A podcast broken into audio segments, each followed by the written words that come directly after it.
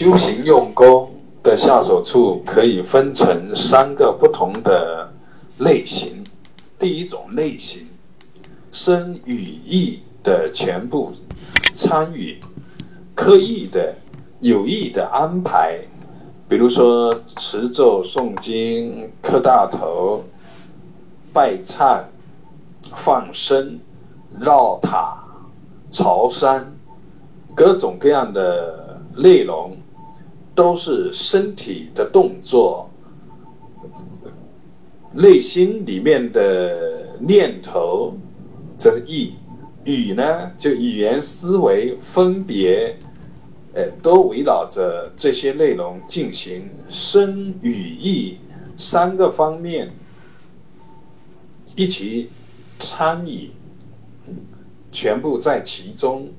呃，这就叫专职修行。专职修行、脱产修行。身与意都是佛言佛语佛行，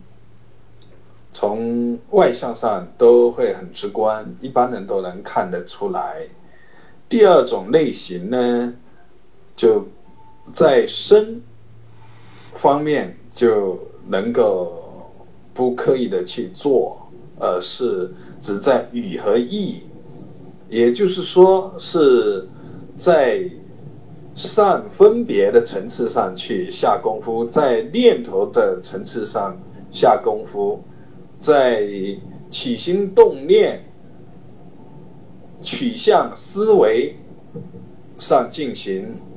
比如说文思还有参话头这些呢，都是语和意的层面上在进行。